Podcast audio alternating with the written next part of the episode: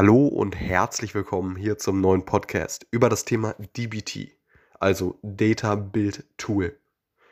Das ist ein ja, Open Source Werkzeug für Data Engineers, das eben dabei hilft, ja, Datenintegrationsprozesse zu optimieren und zu automatisieren. So, es ermöglicht die Aggregation, Transformation und das Laden von Daten von verschiedenen Quellen und bietet Funktionen zur Qualitätssicherung, wie eben das, äh, ja, das Testen von Datenmodellen und das ja, Vergleichen von Ergebnissen mit ja, früheren Versionen.